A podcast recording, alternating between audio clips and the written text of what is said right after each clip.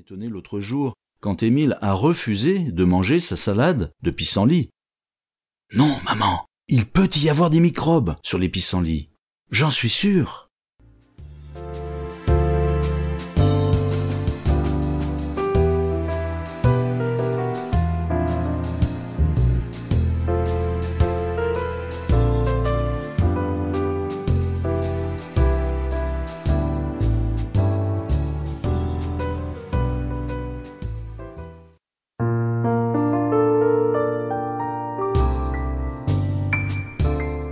Le bracelet d'Anna.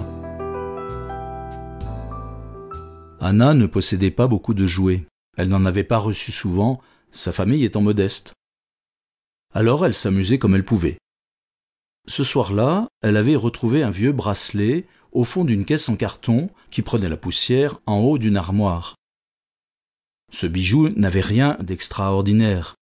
C'était un bracelet en plastique doré avec de fausses pierres précieuses sur le pourtour mais le bracelet était fendu, prêt à casser. Anna s'apprêta à le réparer. Ça tombait bien, elle avait un tube de colle forte qui pouvait tout recoller ou presque. Elle répandit alors un peu de colle transparente sur un bout de papier, puis glissa le papier encollé dans la fente du bracelet. Après, elle serra le bijou en le maintenant avec du ruban adhésif le temps que tout soit sec. Plus tard, Anna enleva le ruban adhésif. Son bracelet était réparé. Elle le mit au poignet sans trop forcer de peur de le casser.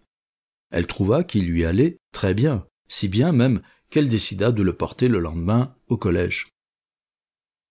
Le matin suivant, Anna fit particulièrement attention à sa tenue. Elle brossa avec soin ses cheveux, qui retombaient en boucle sur ses épaules, puis elle saisit le bracelet et, fièrement, le mit à son poignet. Elle s'admira un instant devant la glace de la salle de bain, et ensuite, le sourire aux lèvres, prit le chemin de son collège. Mais, une fois Anna arrivée dans la cour de son établissement, deux filles de sa classe, Cécile et Anne-Sophie, virent le bracelet briller. Elles se jetèrent sur elle. Oh, le beau bracelet, fais voir. Peu. Mais c'est du plastique. Regarde sur le côté, il est tout abîmé. Et pour mieux voir, elles tirèrent sur le bracelet qui se fendit de nouveau, encore bien plus. Il devint inutilisable. Alors les deux chippies s'en allèrent, laissant Anna seule.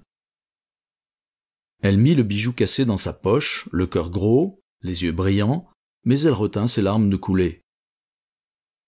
La journée fut longue et triste pour Anna, mais elle ne voulait pas se venger pour autant elle se contenta de rester à l'écart de celle qui s'était moquée de son bijou. Quand elle rentra enfin le soir, elle alla dans sa chambre et sortit le bracelet de sa poche. La fente était trop grande maintenant.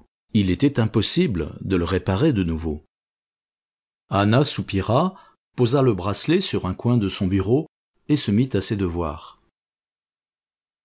Une demi-heure plus tard, elle avait fini. Elle regarda de nouveau le bracelet, et son cœur se serra. Ce qui lui faisait le plus mal, ce n'était pas le petit bijou cassé, mais le fait d'avoir été méprisée par deux filles de sa classe. Alors, elle laissa couler librement ses larmes, trop longtemps retenues, et cela l'apaisa un peu. Un peu plus tard, sa maman l'appela du rez-de-chaussée. Tiens, on vient d'apporter cette enveloppe pour toi. Qui? Une fille de ta classe, je crois, mais elle est déjà repartie. Elle m'a dit qu'elle n'avait pas le temps de rester. Anna sécha ses yeux et descendit l'escalier. Sa mère lui tendit une enveloppe brune. Anna l'ouvrit et fut stupéfaite. Elle en sortit un bracelet fin en métal doré. Il brillait à la lumière, il était magnifique. Anna le regarda un instant, émerveillée.